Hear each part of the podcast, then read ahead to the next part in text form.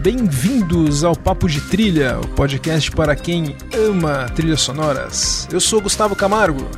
E eu sou Maurício Selman, dando as boas-vindas a um episódio Cabeça de Rádio.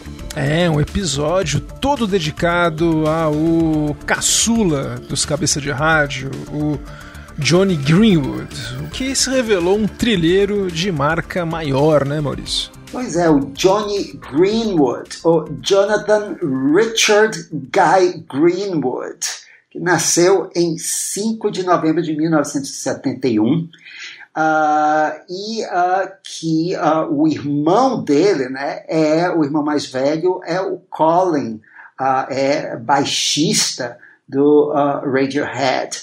O Greenwood ele estudou na Abingdon School em Oxford e ele aproveitava sempre todas as atividades extra-classe musicais, tocando em orquestras, uh, primeiro tocou teclados, tocou gaita e finalmente a guitarra. Ele uh, desistiu de uh, se formar em música quando a banda Radiohead assinou um contrato com a Parlophone e aí depois eles com o single Creep foi o, o estouro deles já, uh, principalmente com o Greenwood na guitarra.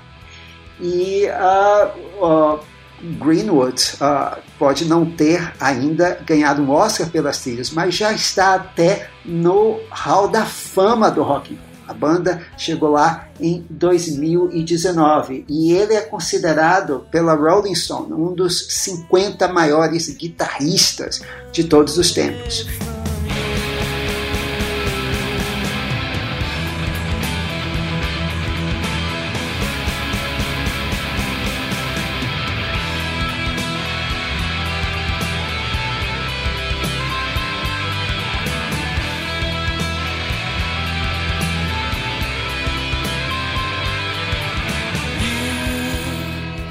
Mas, paralelo a isso, o Greenwood também tem interesse por música clássica, música orquestral, e muitos dos experimentos dele acabaram transbordando para composições do Radiohead.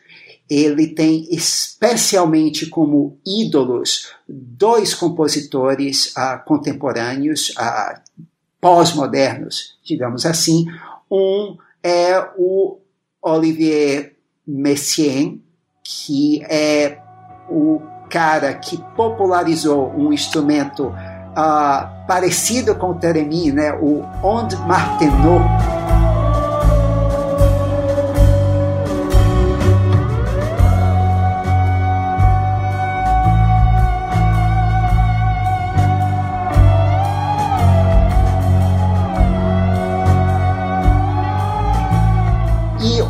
outro compositor uh, que é um ídolo para o Greenwood é o polonês Krzysztof Penderecki. Você provavelmente reconhece o nome do episódio 8 da Twin Peaks O Retorno, que tocou extensivamente o lamento para as vítimas de Hiroshima.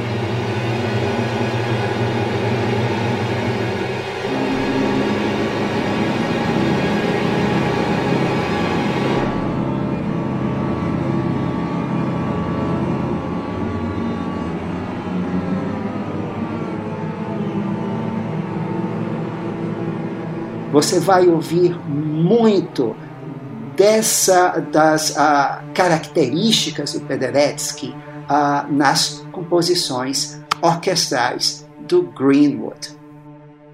E Maurício, você falou do Greenwood, né? Ele é considerado mesmo um dos maiores guitarristas de todos os tempos. Ele tem um estilo agressivo, rebuscado, com farto uso de recursos técnicos, efeitos e ele já chamou atenção, como você falou, de jogar esse, esse gosto dele por instrumentos diversos nas músicas do Radiohead e chamou atenção de um diretor que ouvia as músicas e pensava: poxa, esse cara pode, ele tá sendo desperdiçado de ficar só numa banda. Eu acho que ele consegue fazer mais coisas.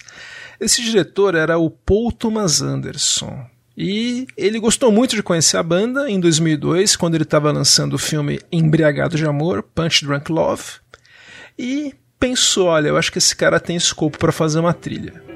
Em 2003, o Greenwood ele já fez uma trilha para um documentário estilo Koyaanisqatsi, o documentário Body Song.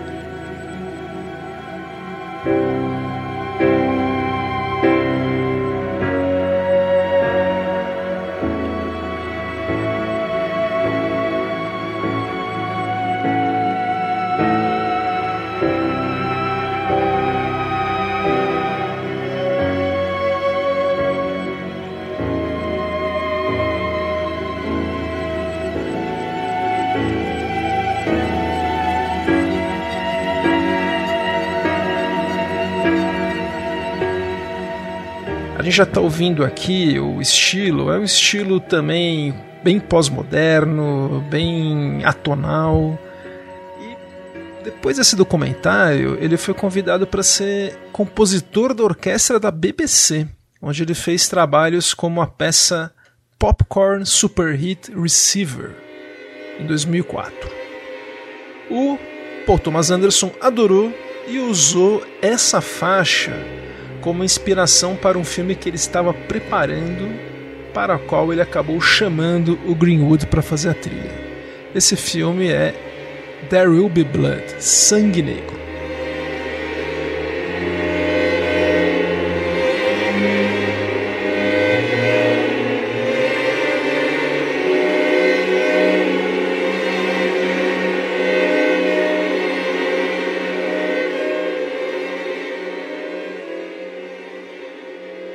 Maurício, a gente está ouvindo aqui é um filme de 2007 baseado nas primeiras 150 páginas do romance de 500 páginas Oil, do Upton Sinclair.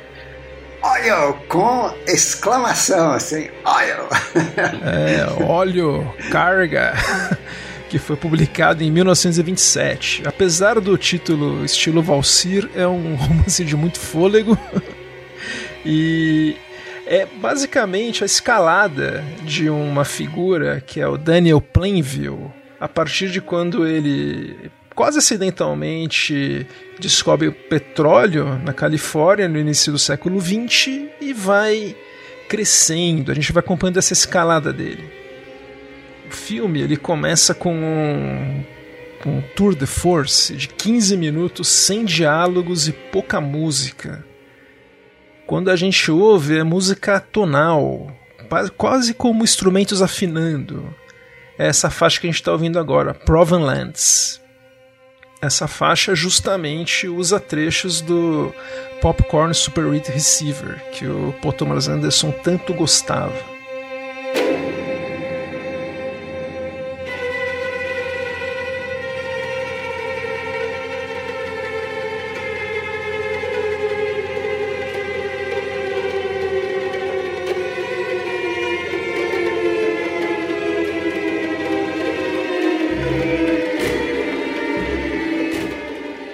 Vai acompanhando o filme, que eu, como eu já falei, que é um filme que eu acho genial do Paul Thomas Anderson, que é um diretor genial, né? E ele acaba focando, ele é bem episódico, mas tem um foco maior nas relações com uma do Daniel Plainville, né? Uma criação do Daniel Day-Lewis que rendeu o segundo Oscar dele. Relação do Plainville com uma família de quem ele quer comprar terras. Um dos filhos da família é um pastor ambicioso, vivido pelo Paul Dano, que quer ganhar dinheiro com a sua igreja, né? Uma relação de ganância dos dois que vai ficando cada vez mais violenta. Só que quando eles estão negociando, conversando, Plainville avaliando a proposta do Eli, a gente ouve uma faixa mais contemplativa, Open Spaces. A gente ouve aqui que são duas notas que perguntam e duas notas que respondem. É quase como se fosse um diálogo entre os dois, um diálogo ainda muito cordial.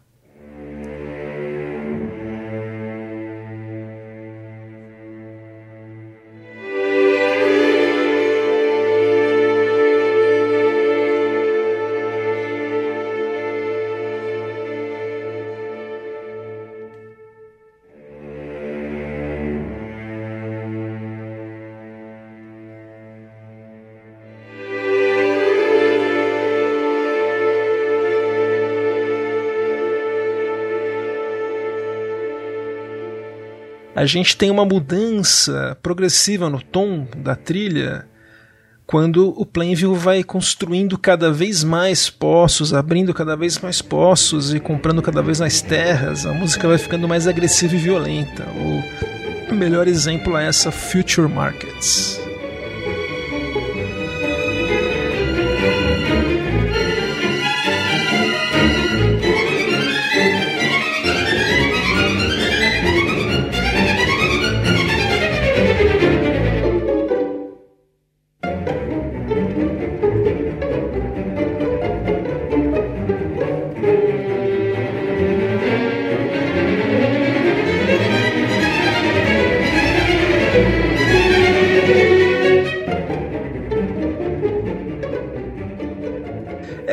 Acabou sendo desclassificada do Oscar porque ela usava bastante, né, uma peça que já existia, né, o Popcorn Super Hit Receiver, e o filme acabou ganhando dois, né, além do ator, fotografia merecidíssimo, perdeu injustamente direção de arte, que é um desenho de produção icônico, mas talhou aí o início dessa parceria e o Greenwood fez muito sucesso como compositor de trilhas. O, a crítica foi unânime na época.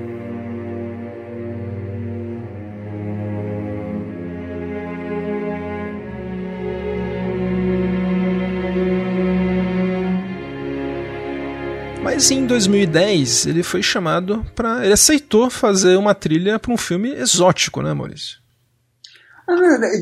Não, não diria exótico, é até o filme baseado no romance mais fácil de filmar do eterno favorito para o Nobel de Literatura, Haruki Murakami. É o Norwegian Wood, de 2010.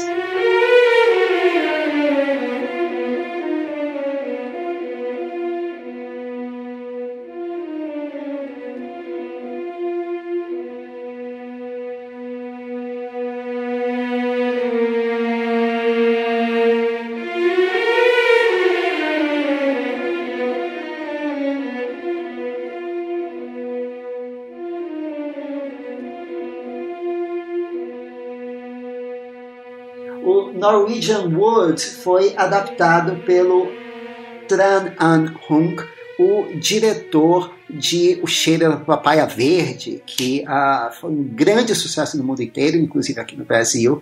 E ele conta a história de. Uh, ele conta um romance uh, que começa como um triângulo amoroso. Na, no fim da década de 60, no Japão, havia o Kizuki e o seu melhor amigo Toru. O Kizuki namorava a Naoko. E o Kizuki, que aparentemente tinha uma vida feliz, ele era o cara perfeito e tinha um relacionamento perfeito com a Naoko, um belo dia se suicida. E a, a Naoko ela nunca vai superar esse suicídio, ela tem uh, problemas de depressão, ela vai parar numa comunidade uh, que fica no campo, e nesse meio tempo o Toru conhece a Midori, que é uma estudante que é o completo oposto dela, da Naoko, uma estudante independente, com uma filosofia de vida toda própria, típica personagem de um romance de Murakami. E aí nós temos aqui, não é mais um triângulo, mas um quadrado amoroso. E a trilha do Greenwood, ela uh, também é, pega elementos de um trabalho sinfônico anterior dele, que ele escreveu uh, para BBC uh, na, em 2008, Doghouse.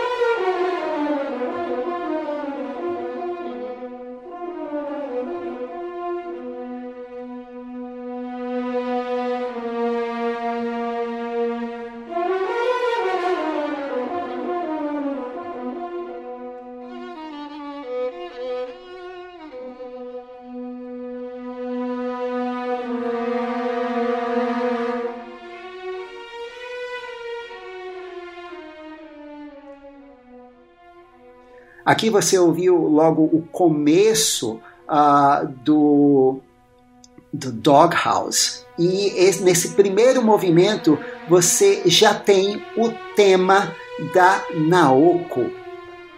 E é um tema uh, tempestuoso, é, uh, é, um tema dissonante, típico uh, do Greenwood, mas muito mais romântico e que não se resolve. É a alma da Naoko tá nesse tema.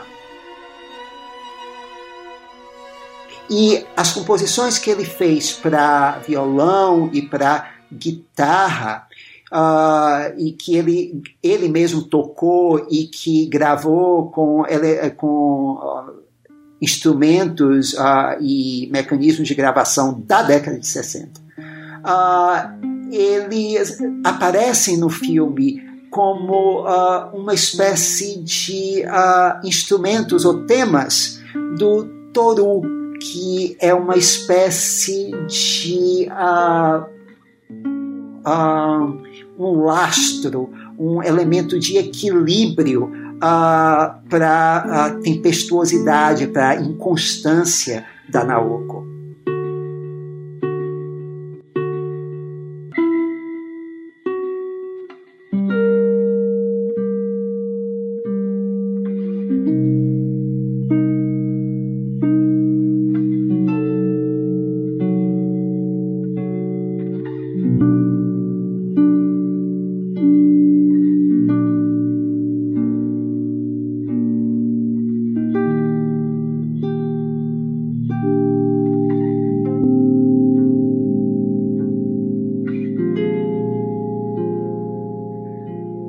Mas o ponto alto dessa trilha é uma composição que ela aparece duas vezes na história uh, e numa delas uh, é uma cena no, uh, no banco de trás do carro em que ele está conversando com a namorada de um amigo e essa, esse amigo dele é um. Ele trai a namorada torto e a direito. E o Toru pergunta a ela por que é que você você sabe que ele trai você, por que é que você, você poderia ter um romance com qualquer homem, por que é que você está com ele? É o amor, uh, algo assim. E uh, você tem um violino torturado, apaixonado, dissonante fazendo solo aí.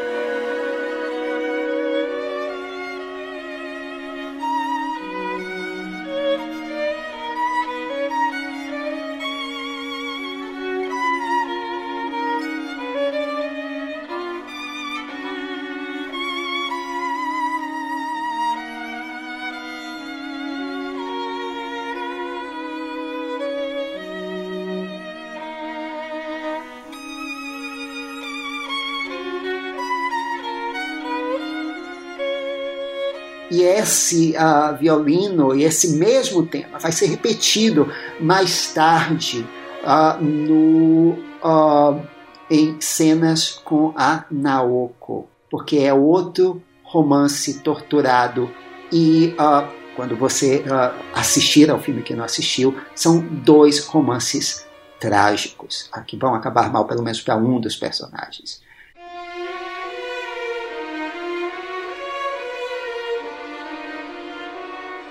E Maurício, o, o Johnny Greenwood, ele aceitou outro convite para fazer uma trilha dessa vez para um filme dirigido pelo, pela escocesa Lynn Ramsey.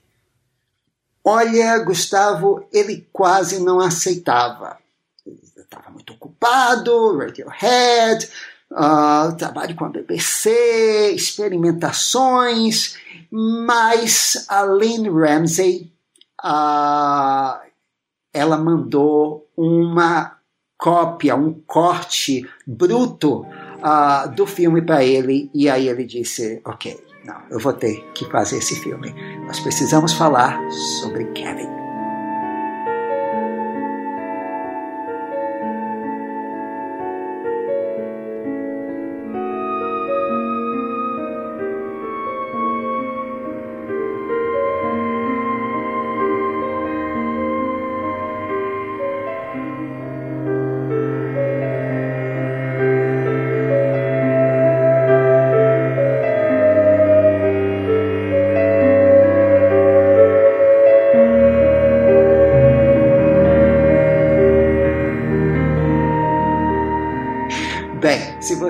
Viu o filme, você leu o livro, ou, você, ou, ou então você uh, consumiu os dois e você sabe que uh, esse é um dos raros casos em que uma adaptação ela está à altura do livro. Lynn Ramsey aqui ela trabalha com Tilda Swinton que uh, tinha feito uma mãe maravilhosa em Até o Fim do Deep End. Aqui ela é a mãe torturada do Kevin, o futuro Flash, quando uh, na versão adolescente, o Ezra Miller uh, que ela, uh, ela simplesmente não consegue uh, se conectar com o garoto desde pequeno. Parece que o garoto a odeia de todas as formas.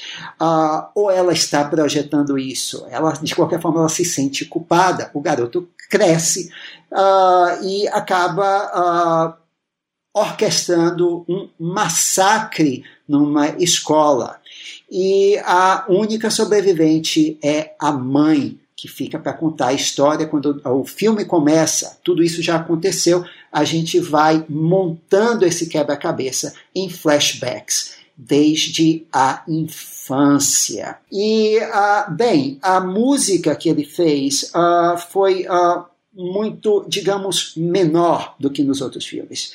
A paleta era menor e uh, ele fez uma trilha claustrofóbica em, uh, com uh, no máximo, aqui você tinha de quase meia hora de composição para um filme de 110 uh, minutos. E mas uh, ele fez algo no estilo Bernard Herrmann, de mais vinhetas de atmosfera.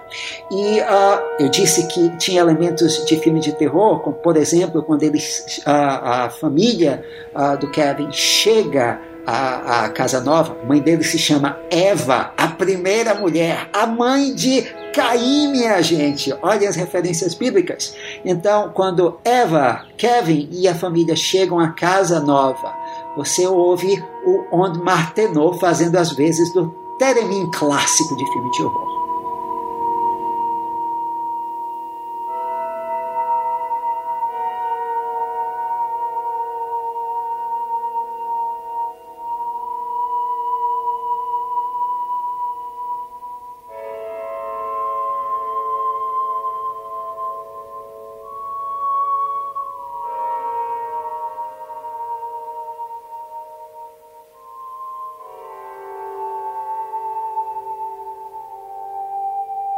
E você tem, uh, não vamos dizer que um tema no sentido clássico, porque você tem uh, aquela, aquela característica composição atonal do Greenwood, uh, com muito ruído branco, que é uma coisa que ele gostava do Penderecki, que você vai ouvir em todas as trilhas dele, mas você tem um instrumento aqui, que é uma harpa com cordas uh, de metal, uma harpa celta, que ela, um pizzicato, pizzicatos uh, dessa, dessa harpa vão uh, formar uma espécie de tema do Kevin. Esse é o tema do Kevin.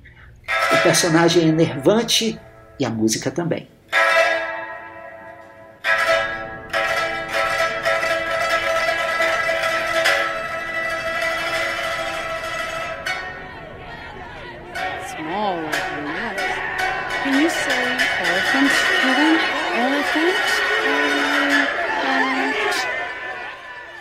São cordas estranhas, né? E eu acho uma pena que ele nunca que ele nunca teve interesse de lançar comercialmente essa trilha, porque ele acha que não tem interesse. É uma pena, viu? Merecia uma suíte pelo menos, né? É, se ele uh, reescrevesse como uma suíte. E ele, de fato, ele gravou isso em casa a maior parte disso foi é, programação de, de, laptop mesmo, tem muito ruído branco. Uh, só se ele construísse uma suíte. É, é uma, uma grande possibilidade, mas ele se deu bem com a Lynn Ramsey, né? Tanto que eles voltariam a trabalhar, mas no ano seguinte ele retomou a parceria com o Paul Thomas Anderson para um filme que é outra obra-prima do diretor. Eu acho que é o meu filme preferido dele, por enquanto. É O Mestre, de 2012.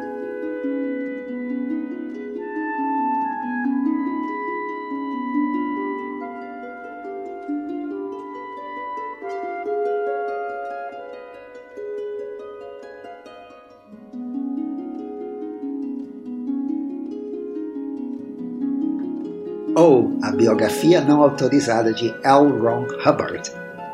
É, os paralelos com a cientologia estão todos lá. E o... é um filme assim. Eu acho que é um filme hilário, apesar de assim não parecer, ele é muito engraçado. Como todos os filmes do Paul Thomas Anderson, tem um humor muito diferente, que é muito dele, mas assim, é um dos filmes que eu mais rio. Vou até falar quando chegar o momento, as horas que eu rio mais. Mas olha, para quem tem curiosidade de saber qual seria a faixa preferida que o Johnny Greenwood fez para um filme do Paul Thomas Anderson, a faixa é essa que a gente está ouvindo desde o começo, é a Alicia.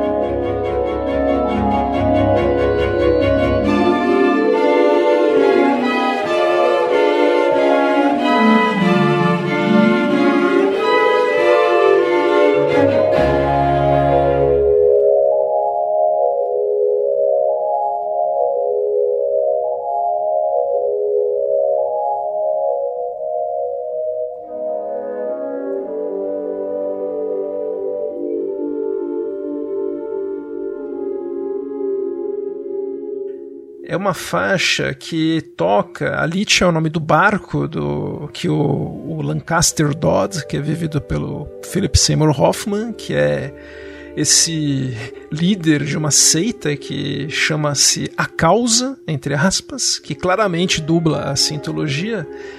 Ele está nesse barco com algumas pessoas estranhas de pseudo pseudo intelectuais e um personagem vivido pelo Joaquim Phoenix, que é um marinheiro com sérias questões, sérias questões de saúde mental. Esse marinheiro atua na Segunda Guerra e ele se infiltra nesse barco, entra como clandestino mesmo.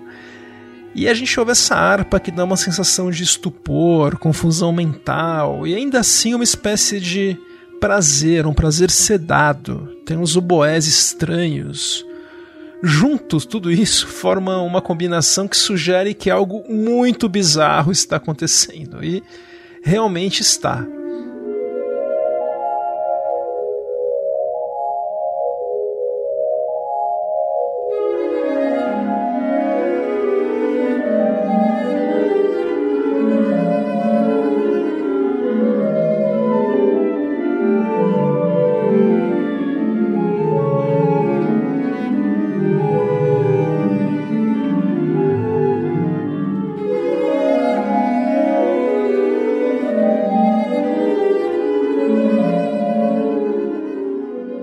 Uma trilha que é perfeita, né, para esse personagem perdido. Aliás, eu vou falar aqui de uma praticamente uma trilogia do Joaquim Fênix fazendo personagens perdidos. E esse cara vai cada vez mais ficando próximo do Lancaster. Ele vai os da match, né? Essas pessoas muito estranhas acabam se atraindo e gravitando, né, uma em torno da outra. E ele vai meio que. O Lancaster vai usando o, o marinheiro, o, o Fred, e isso vai crescendo cada vez mais. O filme é muito engraçado, como eu falei. O Lancaster, ele, sempre que ele é questionado, ele dá uns pitis maravilhosos tem um que ele dá um grito com a Laura Dern, que ela vai querendo saber cada vez mais, assim, da, da marmelada que ele escreve. Daí ela fala, não, mas e se as almas voltarem? Daí ele tenta explicar. Daí tem uma hora que ele fala, mas o que, que você quer? Não sei o que. Dá, dá, ele, ele, ele solta uma ao Olavo de Carvalho. É, ele, ele encerra a entrevista também, sabe? Ele, a entrevista tá encerrada. Como todo picareta não sabe o que responder, ele acaba. E assim, você vendo o filme por esse viés, ele é fascinante. Aliás, como tudo que o Paul Thomas Anderson faz, né? Uma outra faixa que vale muito a gente destacar dessa trilha é essa faixa Able Body Seaman.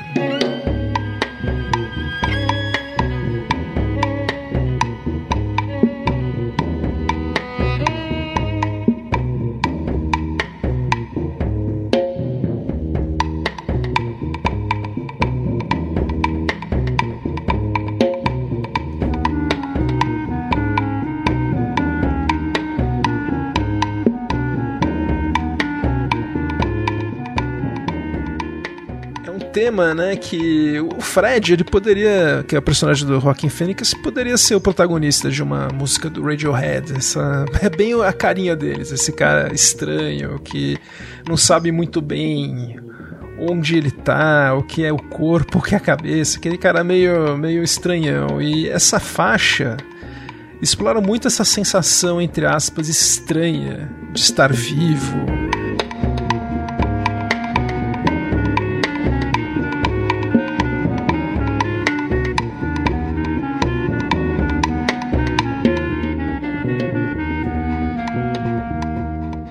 Essa trilha é brilhante, eu acho muito diferente do Sangue Negro e das outras trilhas que ele fez até agora e tem características do compositor, né? Ele não trabalha muito com temas, apesar de que isso tá mudando um pouco. A gente tá vendo, vai falar das trilhas mais novas, ele já começa, ou a gente a trabalhar mais com temas. Mas era uma voz muito, é uma voz muito fresca, né, para trilhas. Eu gostei muito de ouvir esse trabalho. Eu assisti o filme no cinema, fiquei apaixonado pelo filme, pela fotografia, pela trilha.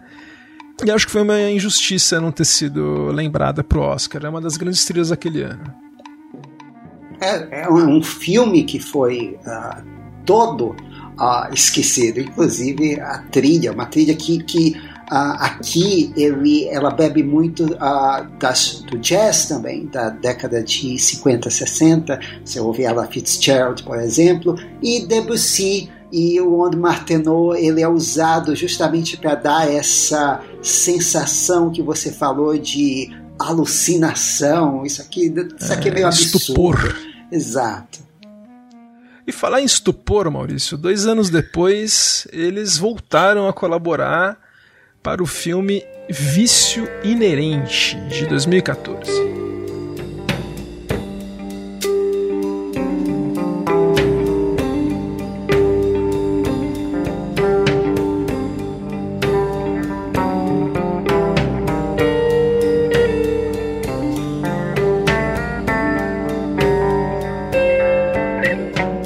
Drogas!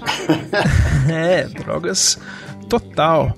É um filme baseado no romance do Thomas Pynchon, que é um, é um autor que, assim, os livros dele, pelo menos assim, eu li o último dele, que era sobre a, o 11 de setembro. Parece que é uma série de piadas, né? Mas não é só uma piada. É um, é, ele fala de coisas sérias, só que ele fala de maneira tão aparentemente jogada, tão aparentemente desconexa, episódica, que a gente acaba achando que não tem essa seriedade, que é só um, sei lá, um livro gonzo, sabe? Mas não é. É um cara que tem uma, ele tem uma estrutura até muito rígida, aqueles livros que param em pé. É o rei da paranoia política. É, o, ele tem isso. Todos os personagens têm algo a esconder e a gente nunca descobre o que é. nunca, raramente a gente tem uma solução. E é um filme que o, o Greenwood ele achou difícil de achar o tom. O que ele queria e, é uma coisa que o Paul Thomas Anderson pediu para ele é que a música fosse séria, justamente para mostrar isso, que o filme, assim como o livro, apesar de ser uma série de piadas, não é só uma piada.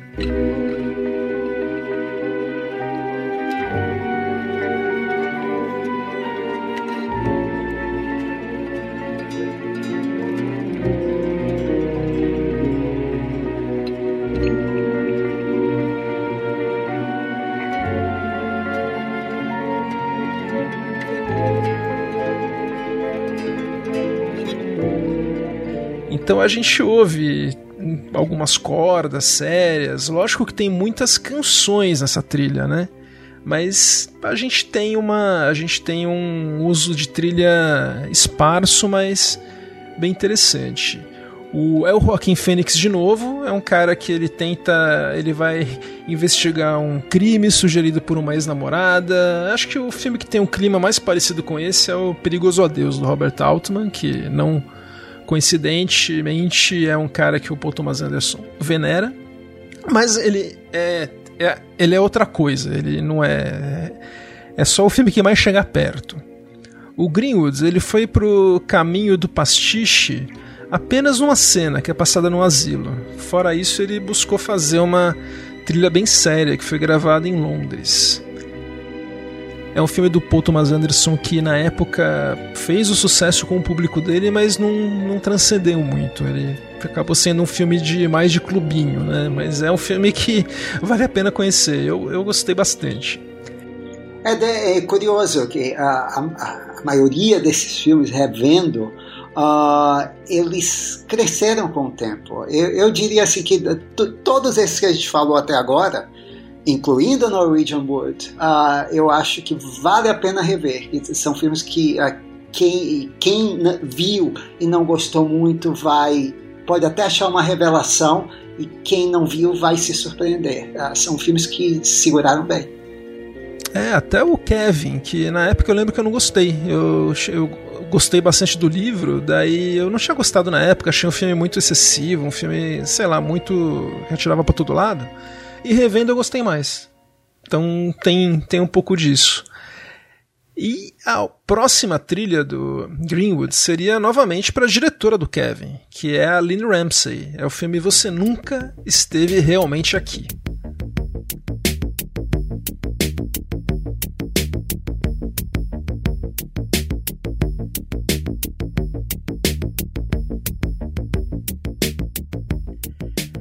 Aqui a gente tem novamente o Joaquin Phoenix, né, nessa trilogia de personagens perturbados que ele fez, que tiveram trilhas pro, do Greenwood.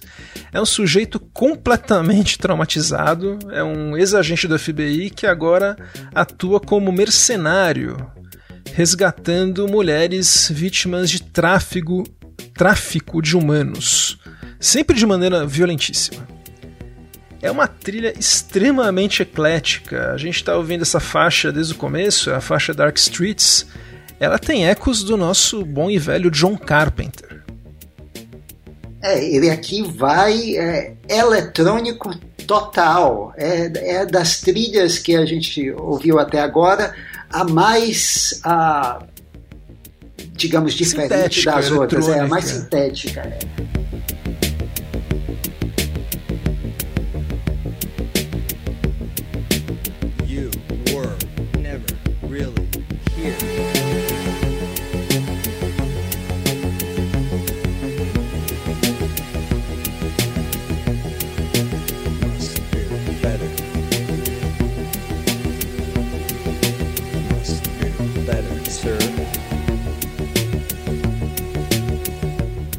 acho que esse é o mais próximo que teria de uma trilha do Johnny Greenwood para um filme de ação, viu, Maurício? Acho que é o que sairia.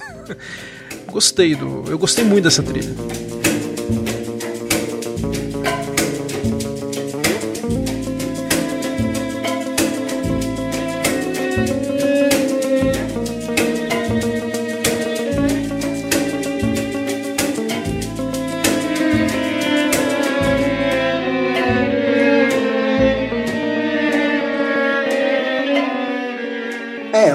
Interessante do Greenwood é que, apesar uh, das experimentações que ele faz, ele tem esse compromisso com o filme, de é, o som que ele dá ao filme, há um propósito para aquilo.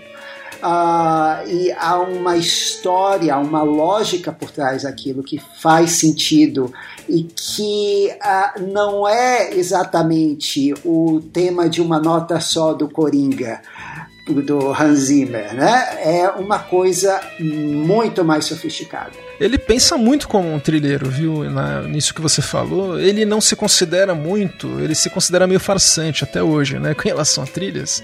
Ele admira muito os, os trilheiros profissionais, mas olha, ele faz melhor do que muitos que a gente já falou, porque ele tem esse compromisso com o filme que você falou mesmo. É tudo pro filme, né?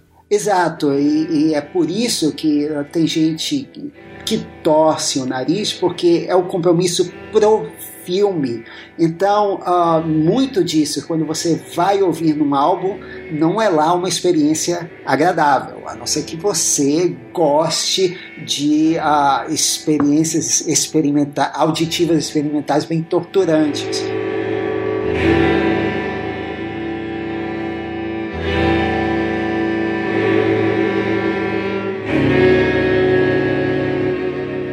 2017, né, a gente mudou a ordem para o Maurício falar com mais detalhes dessa trilha. ele fez o que até então era, na minha opinião, a melhor trilha dele. E é a trilha mais glamourosa dele, pelo menos até aquele momento. E há um retorno ao Paul Thomas Anderson, a trama fantasma, The Phantom Thread.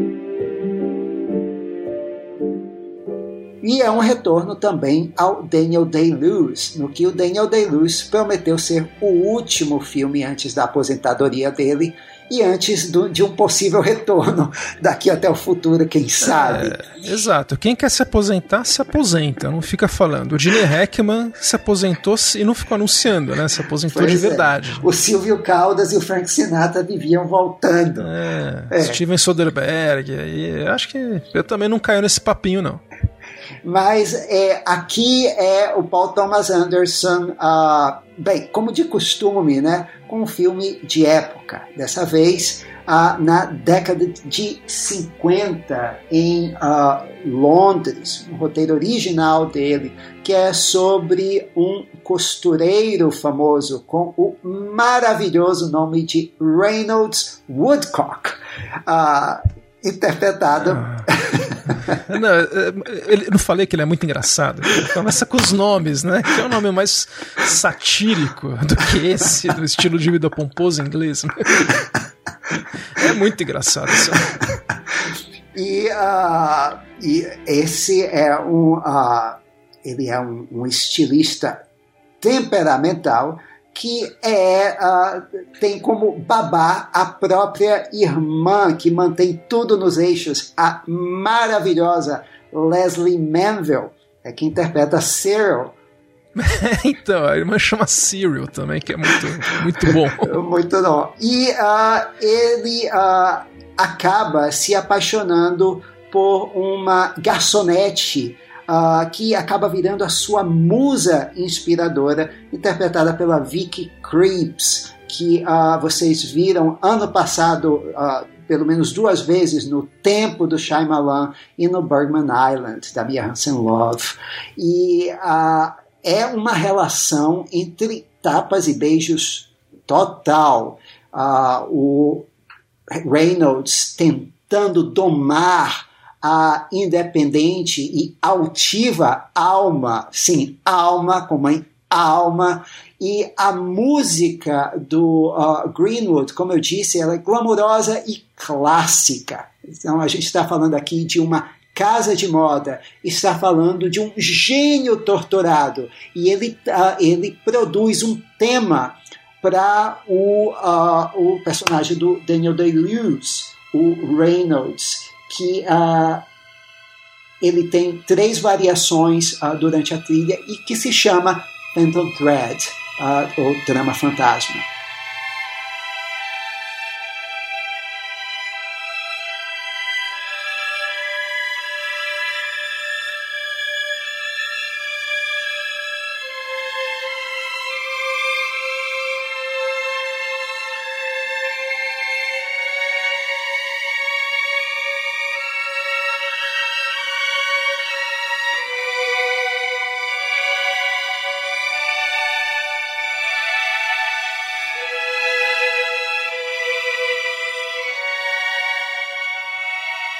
Você ouve aqueles as cordas, os violinos rasgados aqui nas alturas. A orquestra parece que vai descarrilhar.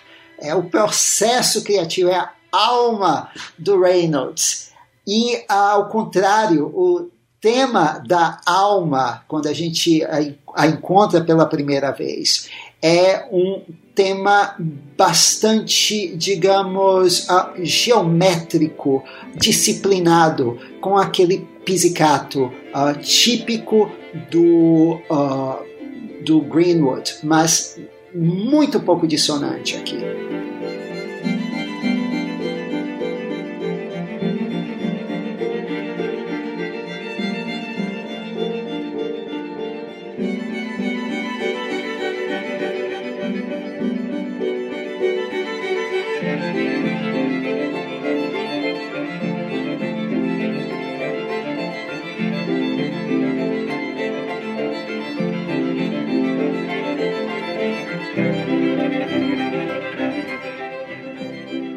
Você ouve quase um galope, mas uh, e o tempo dessa, desses temas ele vai ficando cada vez mais lento, mais torturado e mais dissonante à medida que o filme avança, à medida que as desilusões, as ofensas e os chás de cogumelo vão se avolumando eu acho uma parte brilhante quando tem uma, uma explosão desse tema dele de quatro notas, né? Que é quando ele finalmente entende que achou uma gêmea dele.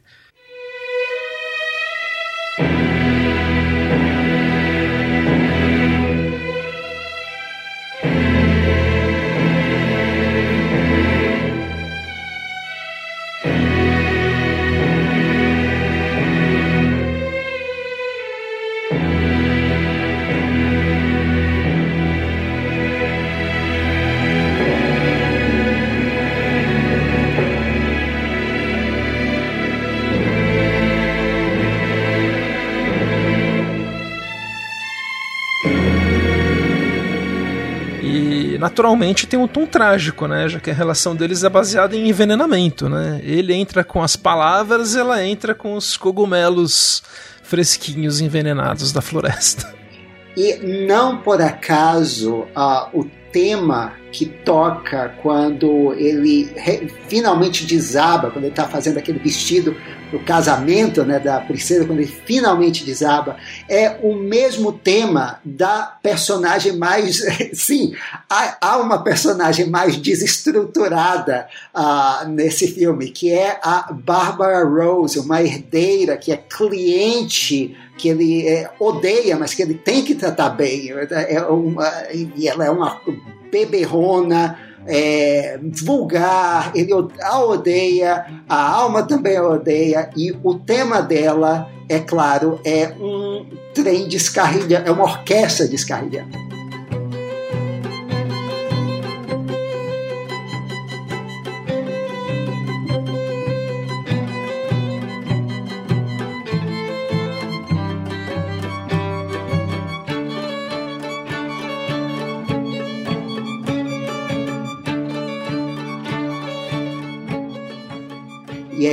Esse o tema uh, que toca quando aparentemente uh, a relação e a, a cabeça do, uh, do Reynolds finalmente desaba.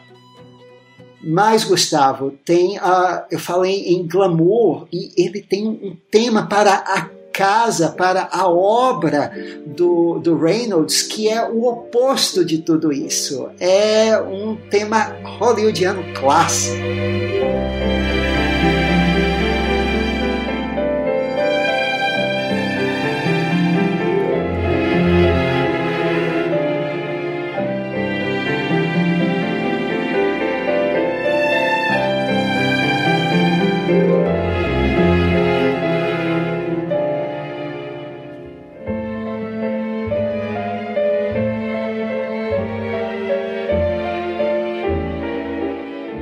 Essas, essas cenas que mostram o cotidiano de funcionamento do ateliê de alta costura, desse costureiro renomado. É, é maravilhosa essa faixa. E eu li, Maurício, que ele foi no limite da técnica dele como pianista. E ele só não colocou mais floreios porque ele não, não, é um, não se considera um bom pianista. Então ele foi no limite dele. Aqui também quando finalmente os dois se entendem. É, bem, eu sou assim, você é assim, a gente se ama e vão para cama. É, o tema que toca é uma união harmônica dos temas da alma do Reynolds.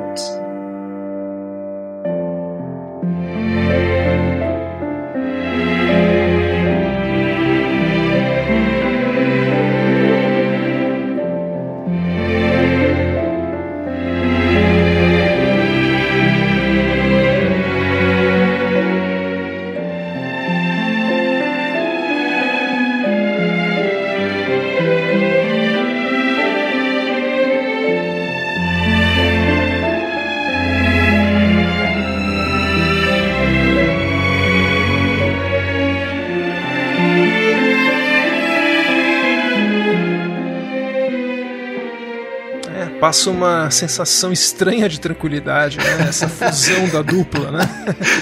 É uma dupla que se fundiu e não era mais paixão, era uma coisa mais. O amor é mais plácido, né? Então é. Ele conseguiu transformar isso em música mesmo. Eu acho genial essa trilha. Ah, a trilha entende os personagens tanto quanto o diretor, isso é muito legal. E, bem, em 2017, uh, o Johnny Greenwood também fez uma coisinha para TV. Na verdade, ele ajudou a refazer. Há uma música do Radiohead chamada Bloom, que uh, escrita pelo Tom York. Essa música ele fez depois de ter assistido e se encantado com um documentário da BBC, o Blue Planet 1, que é um daqueles documentários com o David Attenborough. E então, para o Blue Planet 2, quem era o compositor? O nosso querido Zimão da galera e uh, o Radiohead, uh, mais especificamente o York e o Greenwood, foram chamados para adaptar o Bloom para a trilha da, do documentário do Blue Planet 2 com o Hans Zimmer. Esse, Gustavo, para mim é o maior crossover da história. Não é Infinity War da Marvel, é esse aqui.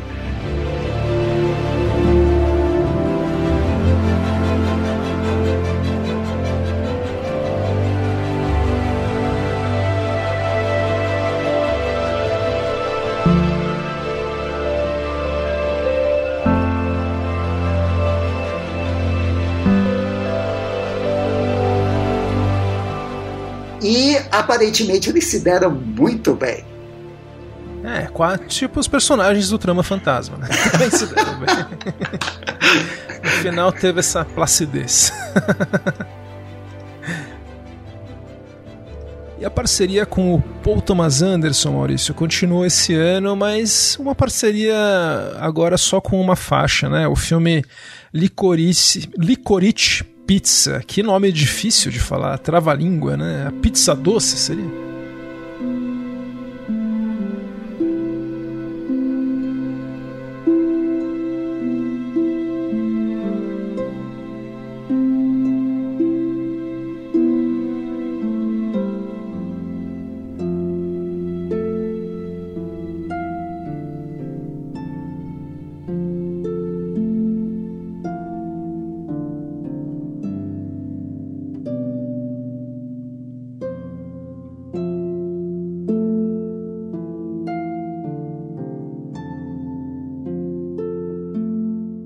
Está ouvindo aqui é uma faixa bonita, uma faixa lírica, não é uma faixa como eu pensei que seria, talvez, um estilo anos 70, 80. E vamos ver em que parte do filme toca. É só essa faixa que o Greenwood fez pro filme e a gente está aguardando, é um filme dos mais aguardados. Mas é, é, é, é, por aí a gente vê novamente é o Greenwood ele indo contra a, o que se espera dele, né? o que se espera que ele faça para aquele determinado tipo de filme. Então, assim, mesmo sendo uma faixa, a gente ainda não viu o filme, mas como você mesmo disse, vai contra a, o que se esperava.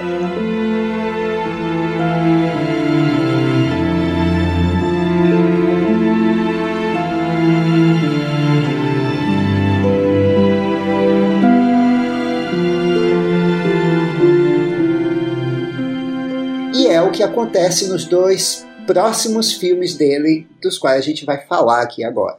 Primeiro a gente vai falar da trilha que ele fez para Ataque dos Cães e depois para a trilha que ele fez para Spencer. Então, Ataque dos Cães, Maurício, é um filme de 2021 dirigido pela excelente cineasta Jane Campion, que é uma cineasta que acho que nesse filme aqui ela atingiu o status de mestra. É um dos melhores filmes dela e olha que ela tem grandes filmes. E a música é sempre muito importante para os filmes da Jane Campion. Ela sempre é muito eclética e certeira na escolha dos compositores. Já trabalhou com o Michael Nyman, né, na trilha do piano, que é a mais famosa. O Wojciech Killer, como você gosta de falar. O Wojciech Killer. O Wojciech Killer, que fez Retrato de uma Dama, que é uma trilha linda, trabalhou com o Badalamente. E para essa trilha, ela escolheu o Johnny Greenwood. Uma excelente escolha. É, há muito tempo, mais de uma década que ela não fazia um filme e ela escolheu esse romance de Thomas Savage que se passa em Montana, Nova Zelândia. Na verdade, o filme foi ah, filmado na, toda na Nova Zelândia, mas se passa em Montana, Estados Unidos. 1925, uh, dois irmãos, eles conduzem um rancho, um deles se apaixona por, e casa com uma dona de uma pensão, né, que tem um filho que é médico e a princípio retraído, e esses dois, esses dois novos personagens no rancho, a esposa e o filho, o, o enteado, né, eles vão se chocar com o irmão do marido. E, bem, esses são os quatro personagens principais a Jane Campion ela consegue a façanha de mudar as perspectivas do filme. Então a gente tem a perspectiva de cada um desses personagens ao longo do filme e ela vai mudando isso com sem esforço nenhum. E ela é ajudada pela música do Johnny Greenwood, que criou aqui uma trilha que é basicamente uma trilha com quatro temas, um tema para cada um desses personagens. Eu achei curioso que ele acabou indo para esse lado, apesar do Johnny Greenwood ele ter escrito a trilha, eu li numa entrevista, sem pensar nisso, ele foi pensando mais nas cenas mesmo que a Jenny Campion passou para ele, até antes das filmagens, mas ela mesma acabou usando na edição o som aí que ele criou para cada um dos personagens. E o primeiro personagem que a gente vai falar é o Phil, que é justamente o irmão grosseirão que o Maurício falou, que é um personagem com muitas camadas, eu diria que é um personagem fascinante. E Maurício, esse cara, o Phil, ele, a música dele é que a gente ouve de cara.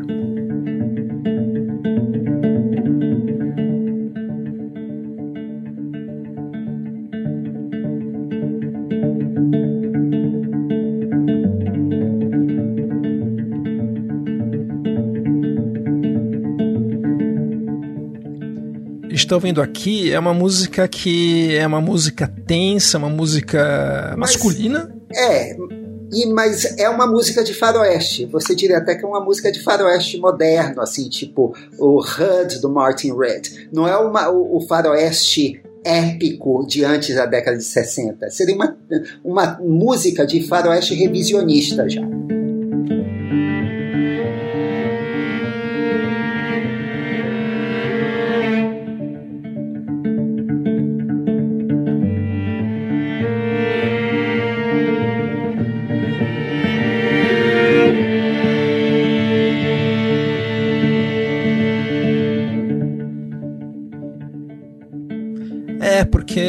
1925 não é tão longe assim, né? O Johnny Greenwood ele queria que a música tivesse justamente isso, o som característico do século XX. Ele não queria que lembrasse o século XIX. Então também foge bastante do som do Ennio Morricone, que era um som mais mais estilizado. Ele acabou criando um som aí para esse personagem bem típico. E é um personagem que é completamente desagradável. Ele é agressivo, não toma banho, chama o irmão de Fetso o tempo todo, Gorducho. que seria gordaço, né? Gorducho. um cara completamente ruim de ter por perto. E a música uh, do Benedict Cumberbatch, tudo isso que o Gustavo falou sobre o personagem, a gente vai aprendendo aos poucos. Porque no início que a gente vê é uh, o que a música mostra. De certa forma, uma música uh, disciplinada, até para os padrões do Greenwood, uma música uh, uh, com um andamento bem clássico e é quase um alegro para os padrões do, do, do, do Greenwood e como se fosse uma música de cowboys. Mas assim, ela é bem industriosa, digamos assim. É uma música de trabalho, de, de é quase de uma propaganda de cowboy é uma música prática, né? Uma Exato, música de um cara, é. um cara assim que produz assim, e é mais ou menos isso. Ele tá e lá, sem firula, né? É uma música Sem sem, firula. firulas. Exato. É. Só que daí a gente vai vendo que é um personagem que ele é tudo menos sem firula, tudo nele é muito ensaiado, né? Ele não toma banho de propósito pra criar, ele cria um personagem. A gente vai descobrindo que ele era ele era muito próximo, quando era adolescente, de um cowboy velho, que era um tal do Bronco Henry, que criou os dois irmãos no rancho, e ele tinha uma relação possivelmente sexual com esse velho vaqueiro que morreu. Então, é um personagem com camadas. A gente vê que ele é um, é um cara que é graduado em filosofia, mesmo naquela época. Em Yale, É um cara estudado, inteligente e que acabou virando essa coisa que é completamente desagradável, um poço de um poço de toxicidade, literalmente. É, para você que já viu filmes e, e peças do Tennessee Williams, você sabe o que vai vir pela frente. E a Jane Campion executa todos os exageros ah, e as coisas mórbidas do filme com gosto. É praticamente um gótico americano. É muito bom.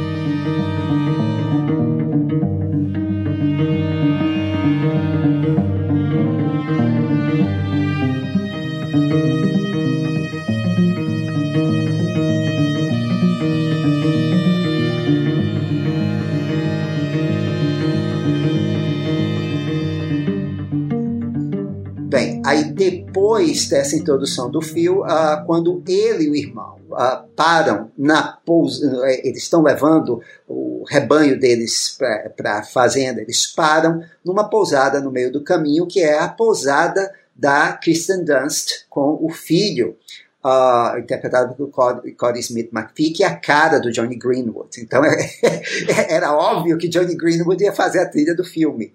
E ah, aí, eh, nessa introdução dos personagens, a gente tem a introdução do tema da, ah, da personagem. Rose. Isso.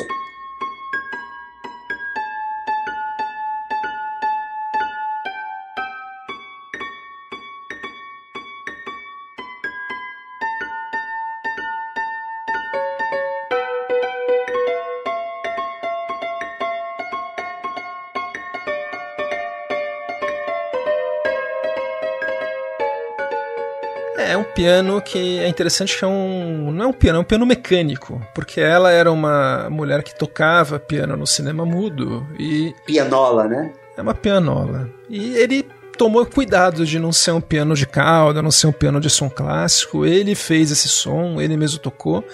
E é feliz esse tema para ela. O que é interessante é que a gente vai ver que ela vai casar com o George, que é o irmão do, do Phil, que é um cara que não aguenta o irmão. É, tanto que ele se aproxima dela justamente como reação a uma espécie de humilhação, a humilhação que o, o, o Phil faz o Pete, a- o filho dela, passar. Então ela chora, o George vai consolá-la e aí na- é, começa essa aproximação dos dois.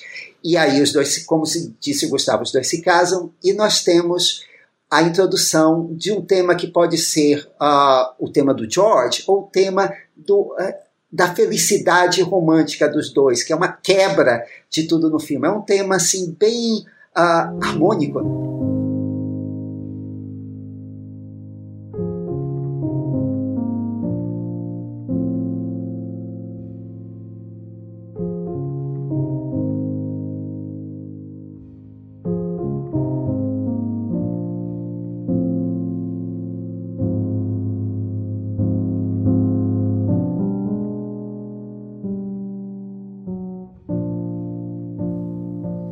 Tema mais lírico do filme. É um tema mesmo. Foge um pouco da característica do Greenwood, né? De fazer a música mais dissonante. E é um tema muito tocante, viu? A gente ouve ele principalmente após o casamento, quando George.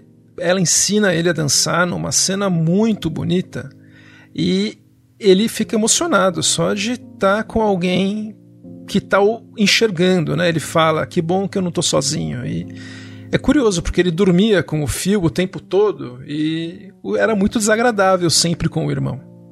Uma curiosidade sobre o spotting da música nessa cena é que a música toca antes da do, do, do trecho em que ela ensina o George a dançar.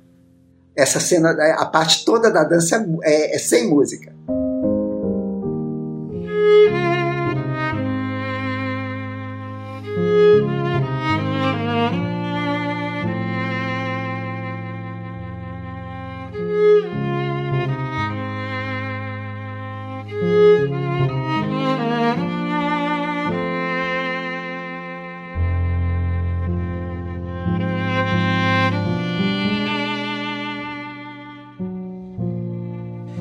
Como nós vimos, a... eles casaram, né? A Rose e o George.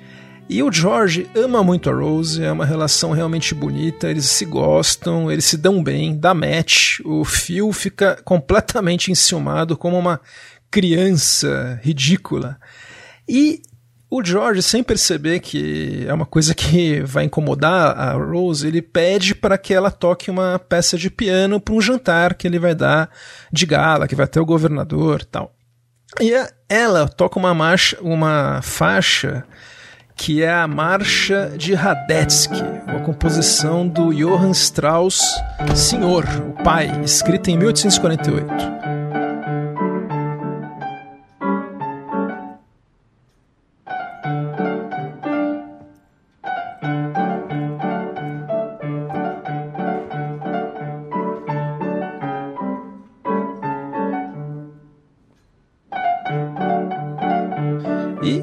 Escolheu essa faixa, Maurício, foi o próprio Johnny Greenwood. Ele queria uma faixa que fosse, segundo ele, feia e que soasse com uma escolha convincente para ser tocada numa festa naquela época. E ele fala isso, palavras dele, com todo respeito ao Johann Strauss senhor. É, mas de qualquer forma é uma escolha interessante. Ele, a, a consciente ou inconscientemente ele apela para o kit, porque é uma marcha muito popular do uh, Strauss e de certa forma é o tipo de música que alguém que quer afetar uh, estilo e posição uh, escolheria.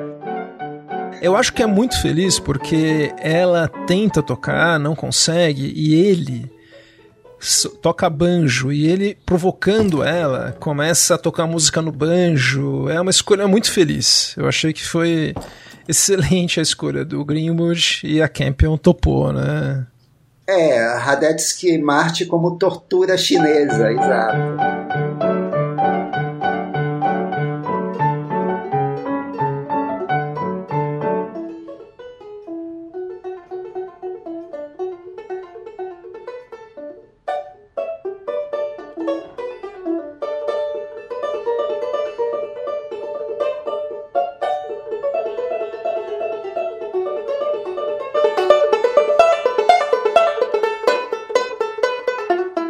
Só isso, é, mais adiante, quando ela desafia o fio, uh, quando ela corre atrás do, de um índio uh, que está uh, tentando comprar peles dos bois na fazenda, e o fio não quer vender essas peles, o que a gente ouve é uma espécie de adaptação dissonante da música quando ela corre atrás do índio, pra, gritando para ele comprar as pedras.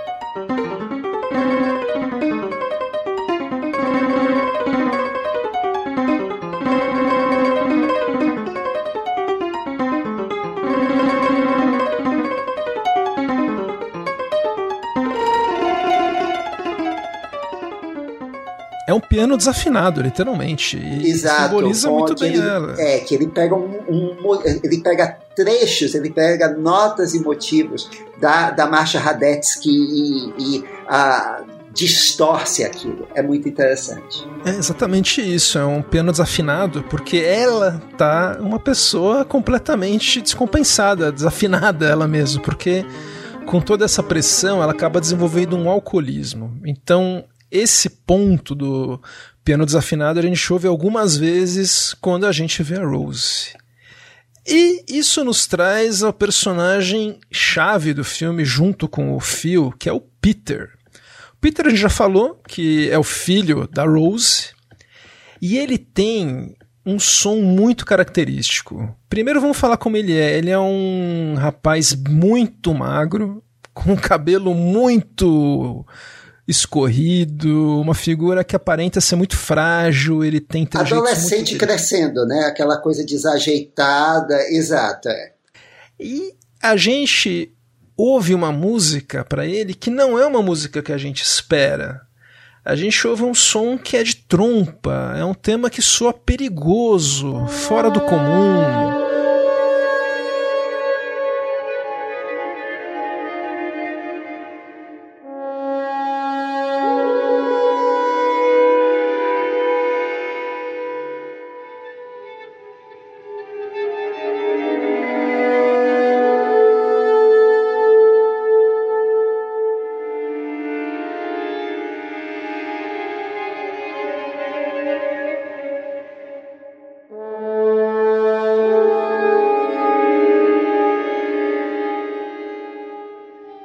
Como alguém com quem você não quer se meter, né? E eu acho interessante que as trompas são um som bem masculino. E contrasta com o que nós vemos do Peter à primeira vista. Sim, é interessante porque, como você falou, não é exatamente uma música, é um tom, né? São duas notas uh, na trompa uh, que uh, elas indicam que para o espectador que, olha, esse personagem não é o que parece. Na verdade, até o momento, a gente pode até. Eh, a música ela indica esse personagem, por enquanto, é uma cifra.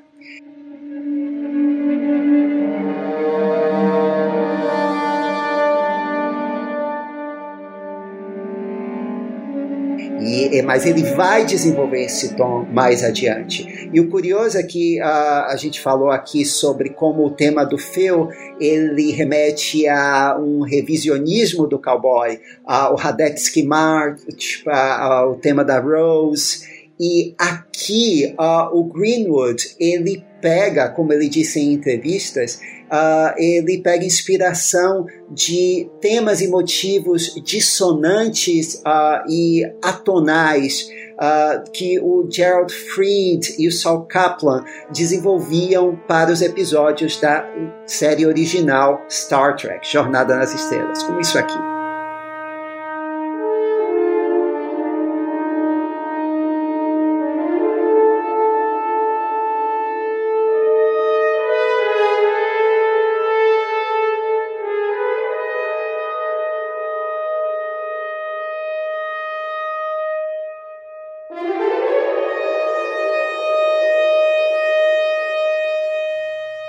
Perfeito. E essa faixa que você falou toca numa cena em que o Peter, que agora tá morando, né? Ele tá de fezes, tá morando lá com a mãe.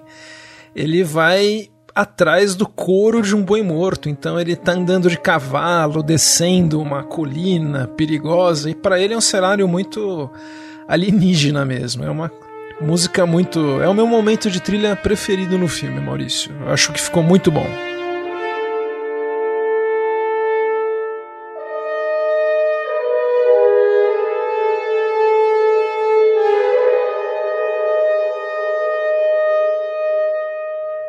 E Maurício, é curioso que o Phil ele começa a se aproximar do, do Pete quando o Pete descobre o segredo dele, né? Quando ele que ele tem um lugarzinho que ele vai tomar banho, que ninguém vê, que tem os livros de sacanagem, de homem pelado, que ele vê lá.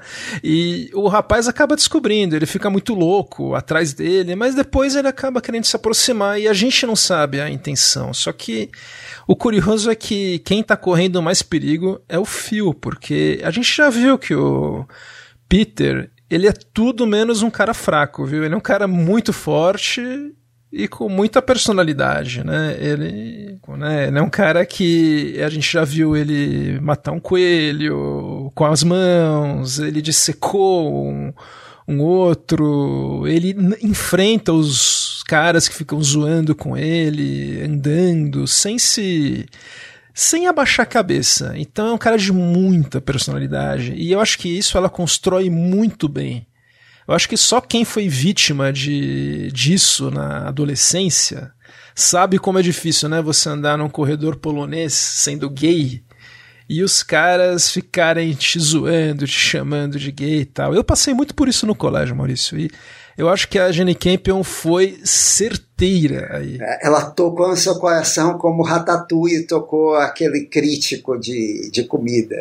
É, foi, nossa, senti o Proust, assim, eu voltei pro passado imediatamente nessa cena. Então eu entrei bastante nesse filme e não precisa nem falar que eu fiquei muito feliz com o desfecho, porque o, o rapaz, quando ele percebe que o Phil tá sendo terrível para a mãe dele, ele vai lá e tem uma ótima ideia de pegar aquele couro do boi morto cheio de antraz pro Phil manusear, que o Phil ia fazer uma corda para ele. Olha que boa ideia, Maurício. É, mas não antes de ele, como parte do plano dele, ele é, seduz, de certa forma, o Phil. E a gente tem um hiato ali que a gente não sabe se os dois dormiram juntos ou não.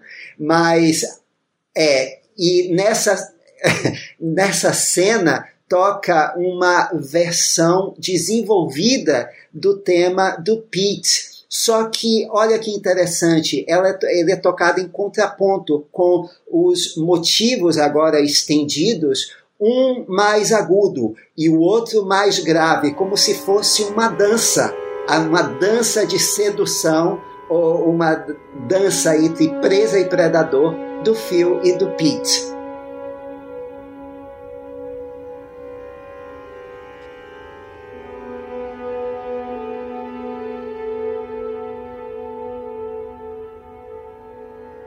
Infelizmente, o, o Phil morre, né? E para alegria de todos, a vida de todos melhora depois que ele morre de Antraz com, e tem um tema wagneriano ali. É, tem um Requiem, né? É, fantástico.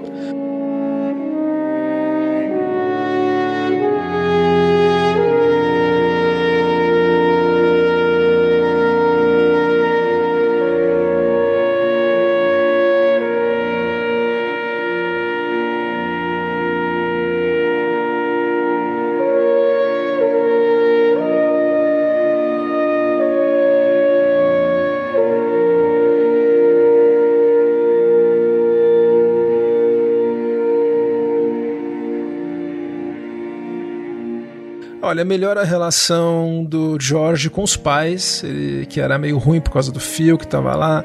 Melhora a relação dele com a esposa. Né? Todo mundo, é um cara tóxico que sumiu e melhorou até para ele. Acho que a Jenny Campion é muito feliz nisso, que mostra ele sendo barbeado, sendo limpo depois de morto.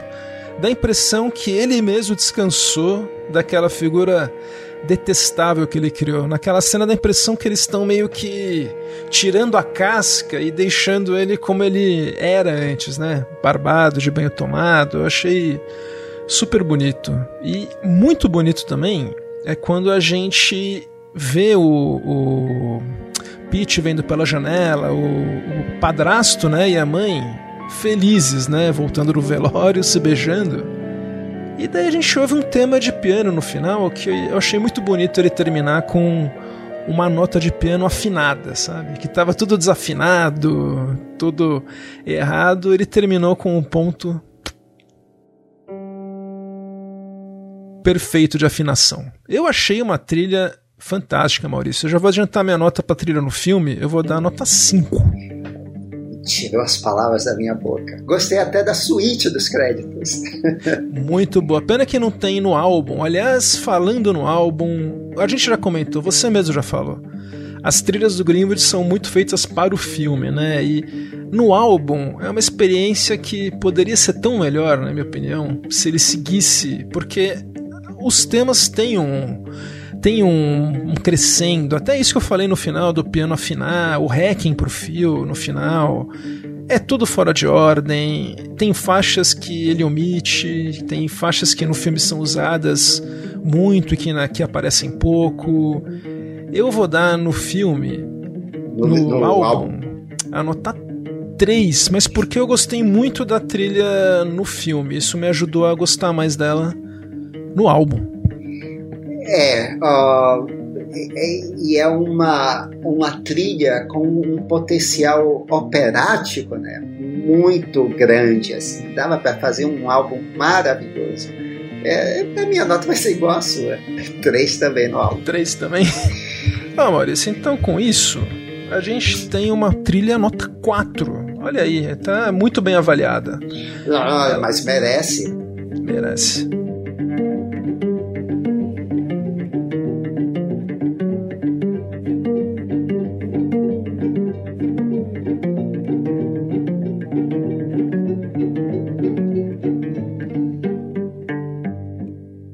Esse não foi uh, o único filme uh, falando sobre uma prisão metafórica que o Johnny Greenwood musicou no ano passado. Nós temos também a, prisão de cristal, digamos assim, da princesa Diana em Spencer, do Pablo Larraín.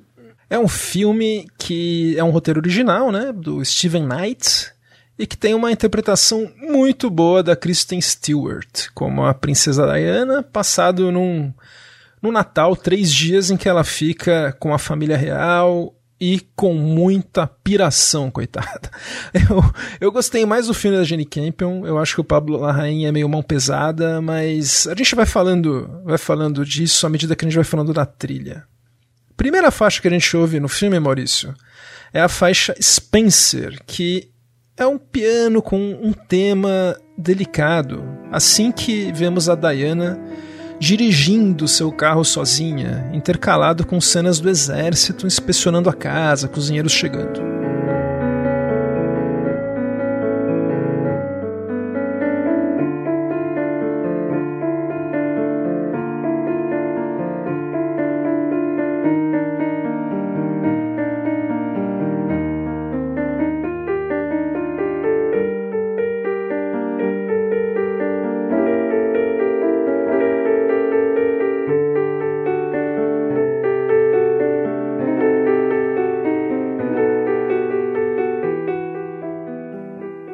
Belo, né? Eu gostei, achei um tema bonito, mas me pareceu também, a gente falou do hacking do fio, ele soa um pouco fúnebre, né? Por razões óbvias. Um, eu aqui vou discordar de você. Eu acho ele aqui puxou para o barroco. Uh, eu não acho que seja um tema fúnebre. Eu acho que ele seja um tema formal uh, você vai ter uma faixa fúnebre mais para frente. E, uh, mas uh, e essa faixa inicial, ela já dá o tom Uh, porque uh, o que nós vamos ver daqui para frente é uma dinâmica em que ele usa temas barrocos para indicar aquela formalidade da realeza e o, mas ele usa como contraponto uh, um jazz uh, mas um jazz em que é como se fosse uma jam session em que ainda os músicos estivessem se encontrando. Às vezes o negócio anda direito, às vezes os, os instrumentos se chocam, que é um pouco a Diana é, à beira de um ataque de nervos.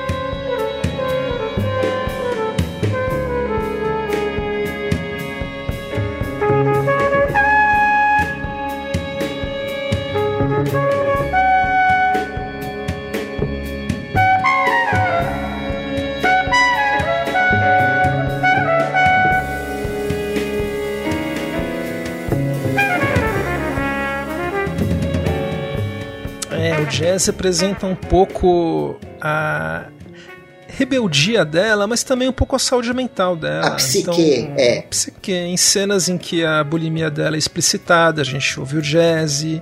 A ideia do Johnny Greenwood e do Pablo Larraín era utilizar o jazz apenas quando ela estivesse sozinha em cena, sem a família.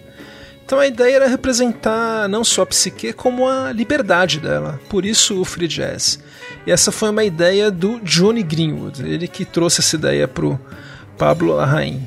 Então a gente ouve, né, no começo, essa faixa que a gente já falou da Diana, mas a gente também ouve esse jazz, chega, principalmente quando ela chega sozinha e é recepcionada pelo nosso querido Rabicho, né, o Timothy Spall, que tá aí de volta e duas vezes mais feio, fazendo o papel do cerimonialista, um major que, entre outras coisas escrotas, obriga a família real a sentar para se pesar, uma tradição. Não, é que a tradição é da própria família real.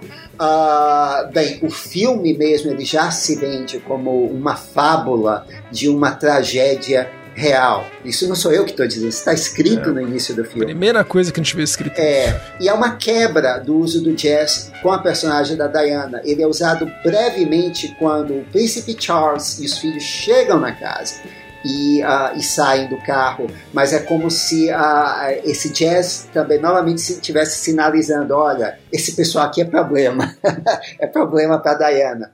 Eu vou aqui eu vou discordar de você quanto à mão pesada do Larraín. Eu acho que o problema não é o diretor, mas o roteiro. Uh, o Larraín ele faz uh, um estudo dela uh, com a mesma delicadeza, eu acho que ele fez da Jack, uh, da Jacqueline Kennedy no Jack, só que aqui ele não teve um roteiro tão bom e que pesa a mão, por exemplo, nas referências a Ana Bolena. Tem uma parte que eu ficava assim, já entendi. Não, tem uma parte que eu dei risada. Quando aparece a Ana Bolena falando para ele, eu pensei, nossa, Polanski, é você? Mas uh, uh, uh, os enquadramentos, ele enquadra normalmente a Kristen Stewart maravilhosa de frente, como ela se ela tivesse no interrogatório, assim, é, é, é, ou em ambientes uh, compridos e estreitos, o, o, que reforça a sensação de opressão, de claustrofobia. A fotografia num pastel esmaecido da Claire Maton, de uh, retrato de uma garota em chamas, né? É, é um pastel esmaecido que parece de telenovela britânica, aquela uma coisa quase vídeo, deprimente mesmo, que é para ser deprimente, que contrasta com a, o cenário maravilhoso do castelo e que uh, reflete a própria condição da Diana. E a música, ela aqui, uh, de certa forma, ela, uh, o spotting também e o uso, fora essa dinâmica que a gente falou, é mais convencional. Mas eu falei, Gustavo, que tinha um tema que eu achava mais fúnebre, que é o tema do jantar em que ela vai com colar de pérolas.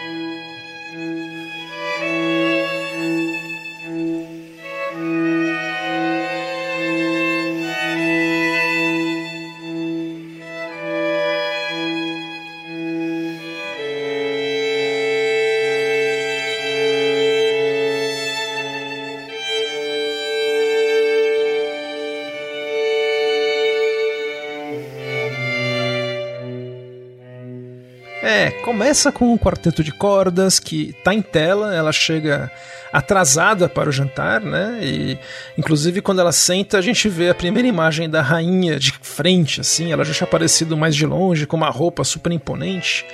E à medida que a gente vai acompanhando o jantar, a música vai ficando mais dissonante, né? Eu quero uma música mais contida, até barroca mesmo. Ela vai ficando dissonante, desagradável e a música diegética vira trilha, mas daí a gente percebe que é um pesadelo dela. Ela começa a comer as pérolas e daí ele corta de novo para orquestra, para orquestra, né, pro quarteto lá de cordas, que tá tocando a trilha.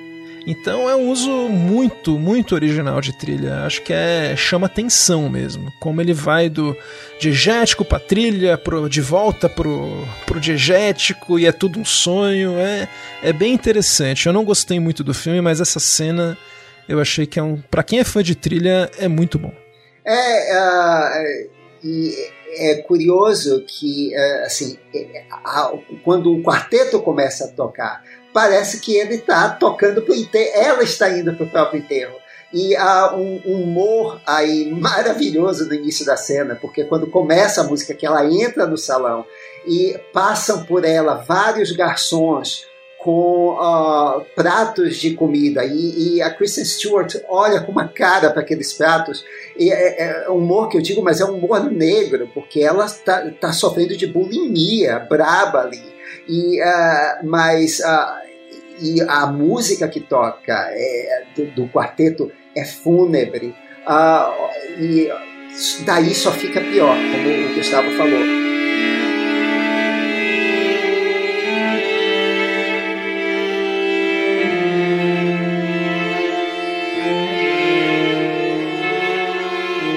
Vai, uh, ele vai uh, manipulando esse barroco uh, de uma forma mais soturna ou então um pouco mais leve, quando no final, a gente tem um final feliz ali, para esse momento da, da vida dela, pelo menos no filme.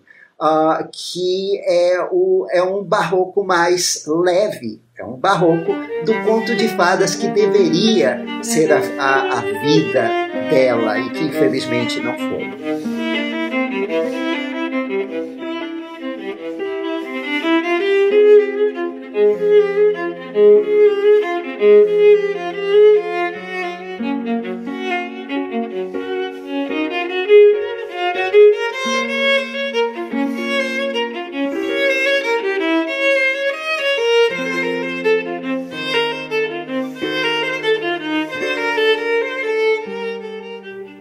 A gente tá ouvindo aqui a faixa The Boys, que é realmente quando ela tira os filhos da caça aos fazões, né? Que é quando tem esse tema que o Maurício falou, que é o mesmo tema, que é o tema que toca em piano com a Diana.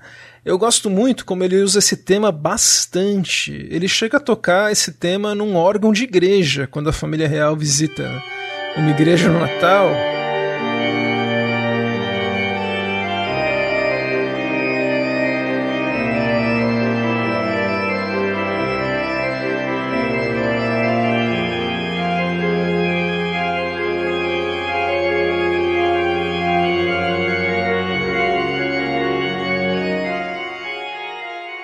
Tá ouvindo aqui, né? E a Diana vê a Camila Parker Bowles de longe. Então, o, eu acho que o filme, Maurício, ele, ele consegue. Ele tenta fazer se. preencher todas as caixinhas. Então tem uma ceninha com a Camila Parker Bowles, tem uma cena dela com os paparazzi, tem os filhos, tem a rainha, mas daí também tem as, as metáforas com os fazões, com a Ana Bolena, com o espantalho. É um filme que não confia no espectador, infelizmente. Não é, não é o Peter Morgan escrevendo o roteiro da rainha, é, é, é o Steven Knight.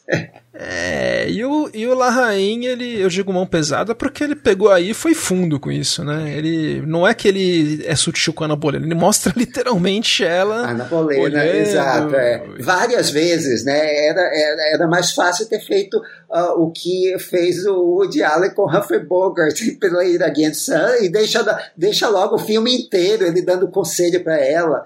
E aí tem a Ana Bolena de fantasma, depois tem o fantasma da, da, da, da Maggie, que é a, a a, é, a costureira, né? A, a, que é a Sally Hawkins me, vestida de Edna Moda, né? Parece Edith Red, né? Eu achei muito sutil. É, assim, é, o elenco de apoio espetacular, né? Ela, o Sean Harris, o Jack Parton, que faz o Príncipe Charles, também muito bom.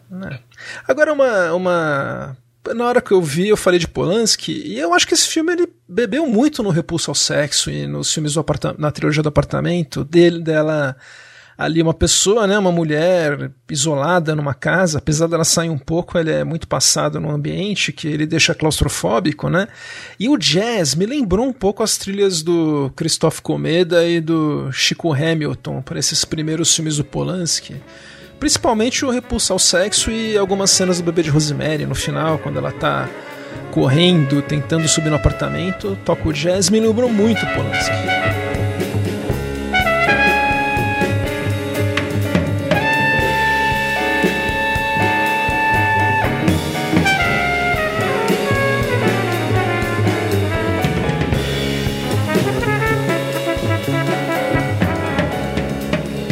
Não, tem um momento, inclusive, que eh, entra o queridíssimo Onde Martenot do, uh, do Greenwood, entra brevemente numa, numa cena. Tem uma cena que ela se corta, que, que ela aparentemente é, era uma coitada da Diana, né? Ela sofria muito, mas o final, né, quando tem um respiro, é quando eles ouvem, quando eles escutam uma canção que é do Mike and the Mechanics. All I Want is a Miracle.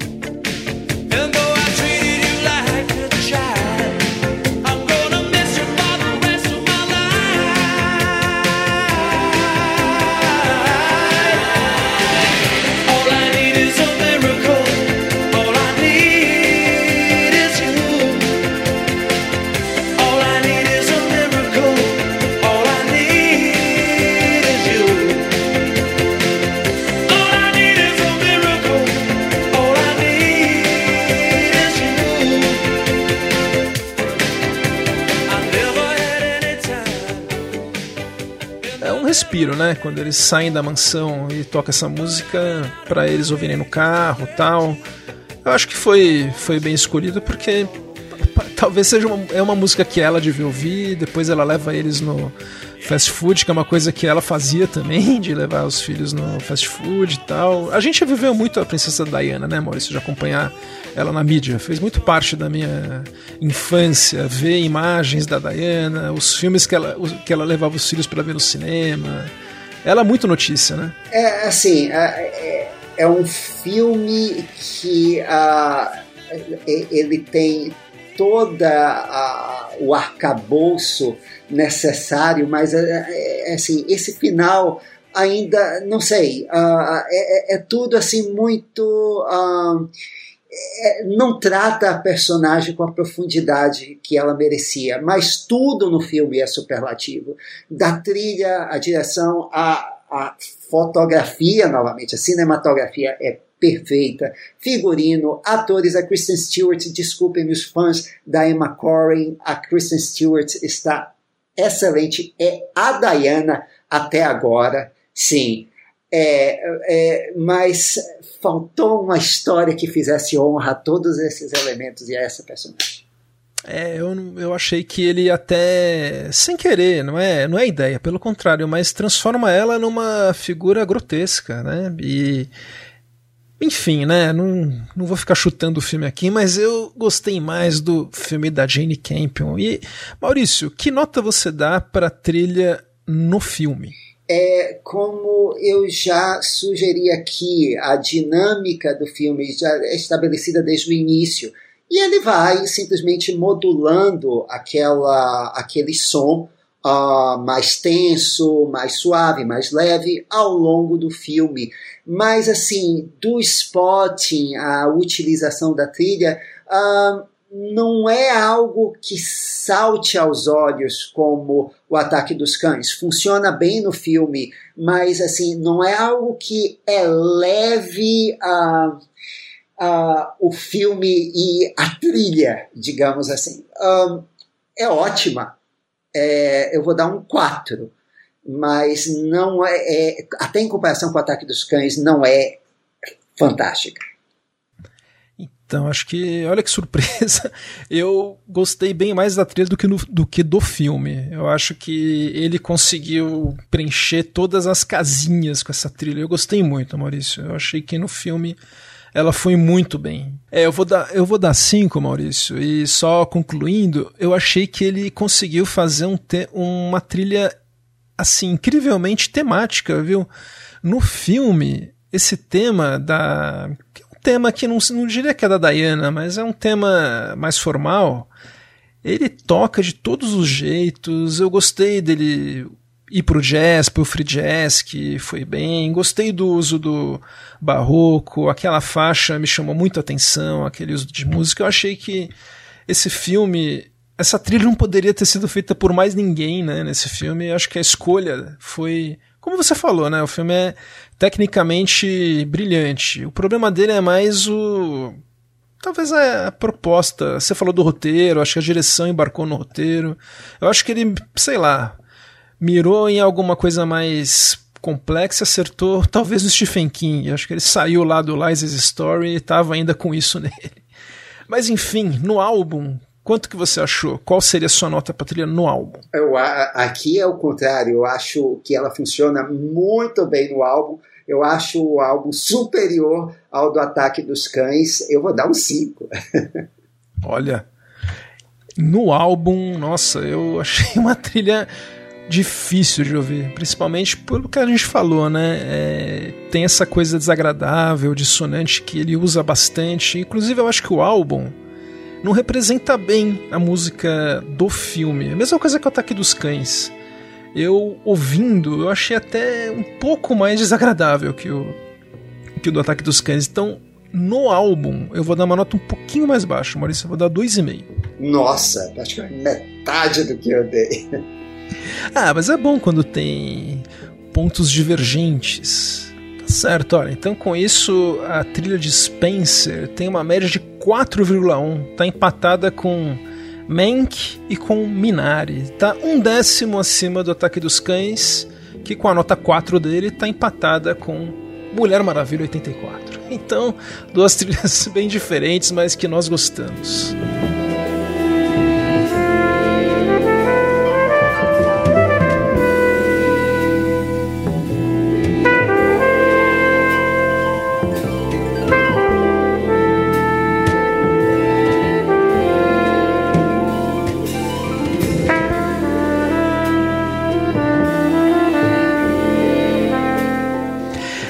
Isso, vamos aproveitar, a gente já então falando, terminando a nossa lista curta do Oscar, né? A gente já tá falando das 15 indicadas e hoje falta falar de cinco. Duas nós acabamos de falar agora, que é a do Spencer e a do Ataque dos Cães. E vamos seguir com a lista, né? Próxima indicada é uma que nós já fizemos um episódio só para ela, que o Maurício não participou, infelizmente. É a do Hans Zimmer para 007 Sem Tempo para Morrer.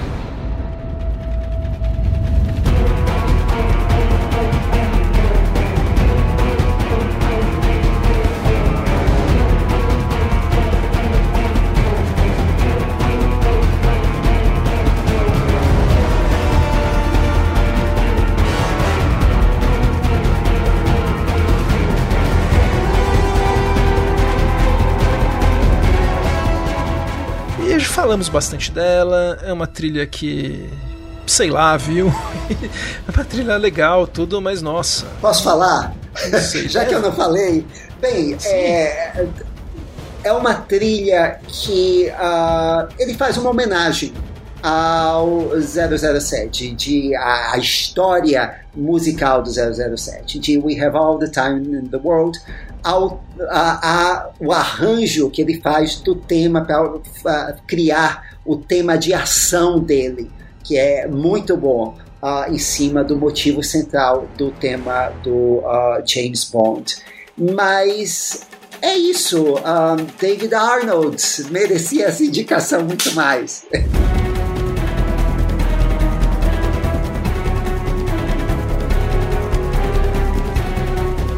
bem, a próxima trilha é, uh, para a gente mudar um pouco de assunto, é do Alberto Iglesias para Pedro Almodóvar, Mães Paralelas.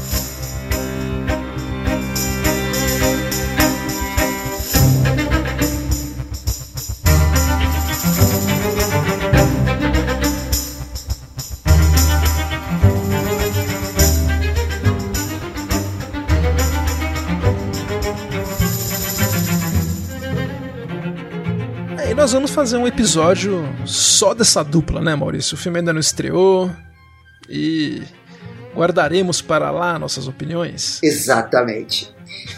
Fiquem, fiquem sintonizados. A próxima é também de um queridinho da casa que a gente está devendo o um episódio, mas ainda não vai ser dessa vez. Mas uma trilha dele entrou para a lista curta desse ano é o Carter Burwell, que é o, nossa, é o compositor de escolha dos irmãos Coen desde sempre, desde o primeiro filme. E não é diferente agora com a tragédia de Macbeth.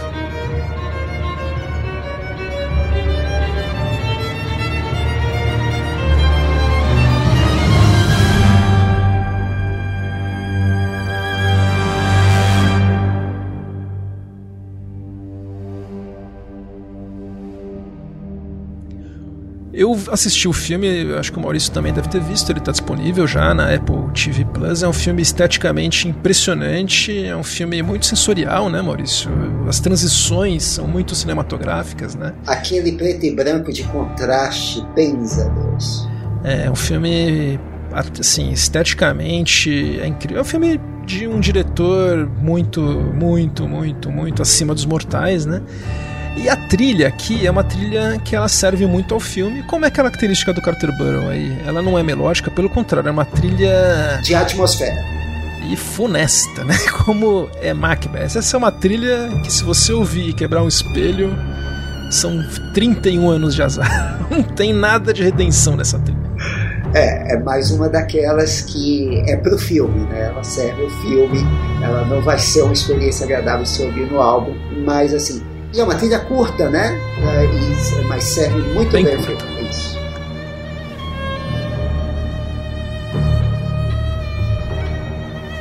você quer arriscar aí cinco palpites, agora que a gente falou das 15, Maurício, do que você acha que vai entrar pro Oscar? Tá lá, vamos lá, porque assim, eu nunca ganho na Mega Sena mesmo, uhum. ah, mas a, a, gente, bem, isso, como vocês sabem, tudo aqui é combinado e a gente conversou sobre as listas antes.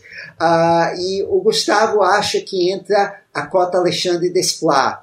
Eu acho que entra a cota desenho da Disney. Então, a minha lista tem uh, o Encanto da uh, Franco,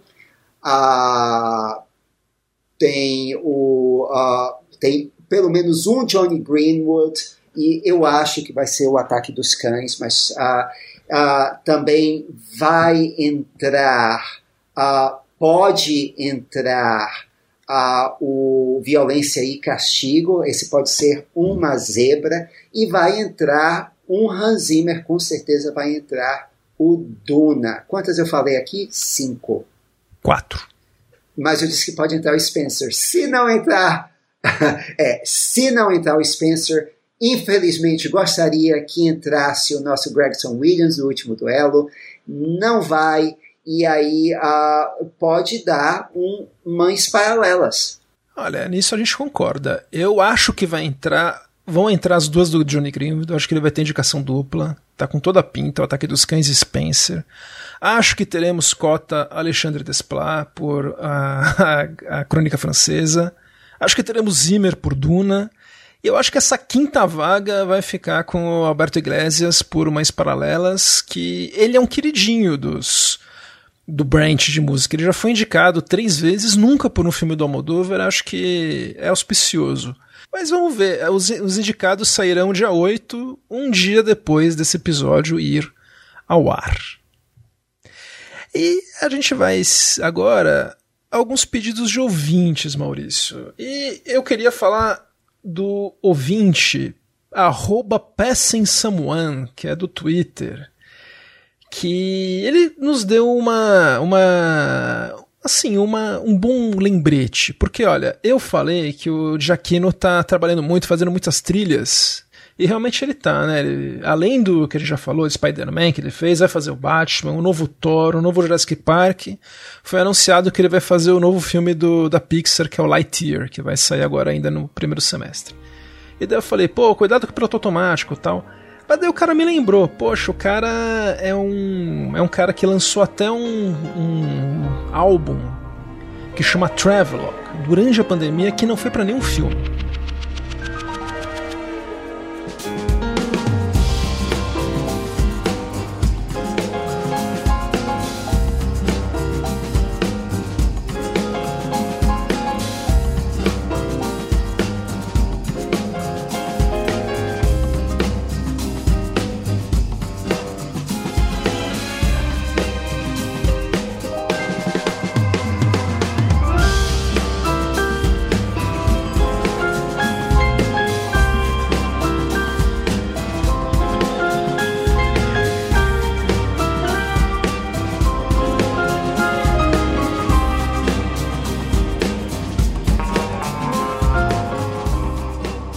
Está ouvindo aqui um pouquinho desse álbum, que o, o ouvinte, o Passing Someone, falou que é um, é um lado diferente, mas ainda familiar do Jaquino, estilo lounge, que valeu 100% dele. E eu me lembrei de uma época que eu e o Maurício éramos jovencinhos e a gente ouvia 5, 6 trilhas novas do Jerry Goldsmith por ano, 5, 6 trilhas novas do James Horner, e a gente ficava falando, poxa, esses caras fazem muita trilha, tudo, e olha como a gente tem saudade dessa época, né, Maurício? Imagina cinco trilhas do Jerry Goldsmith esse ano, novas. Talvez a gente sinta falta disso do Jaquino daqui a alguns anos, né? Porque ele é um dos, um dos mocinhos, o Michael Jaquino, com certeza. É, mas a, o problema é que ele tá meio no automático agora. Eu não me lembro assim do John Williams ou do Jerry Goldsmith no automático. Ah, Maurício Selma, eu te conheço de outros carnavais. Eu tenho memória melhor que a sua. Toda a trilha que saía deles nova você pichava. Eu lembro. Então, outros carnavais eu te conheço. Acho que daqui a alguns anos a gente pode avaliar essas músicas do Jaquim. Mas bom, olha, outro ouvinte que é muito querido, que é o Antônio Neto, ele pediu para nós tocarmos o tema que o Maurício definiu brilhantemente como daltonébico da, da série do Julian Fellows, Gilded Age, que é dos irmãos Gregson Williams. A gente falou do Harry agora, que é o que a gente gosta, e do Rupert, que a gente quer gostar um dia. oh, você foi generoso. Ah, não, eu quero que ele faça trilhas boas. Eu falei que a trilha do Aquaman eu gosto.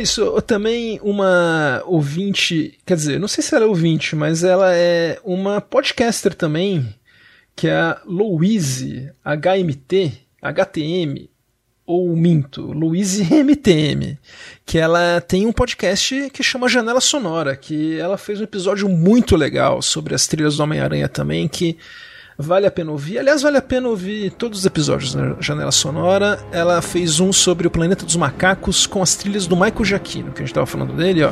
É o Michael Giacchino bom. Vale conferir.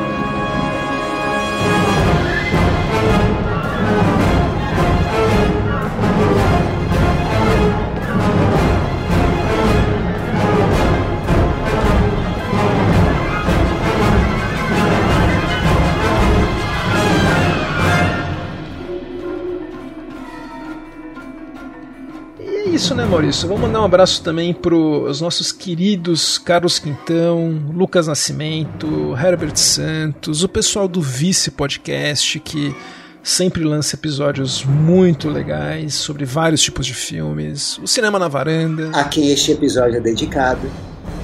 Que eles, exatamente, eles pediram, o Johnny Greenwood aqui está, o pessoal do Era Uma Vez em São Paulo, que também tem episódios sempre muito legais, e todos os ouvintes, quem quiser pedir uma trilha, por favor, o faça pelo arroba papotrilha ou Twitter blá, ou Instagram arroba papotrilha.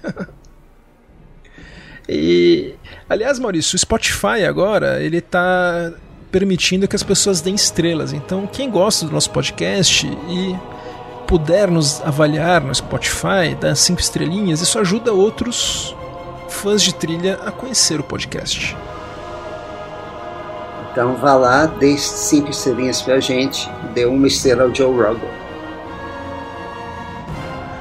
E é isso, né, Maurício? A gente se vê então em. Nós nos vemos em duas semanas. Eu sou Gustavo Camargo. Tchau. Eu sou Maurício Selman. Obrigado. Até a próxima.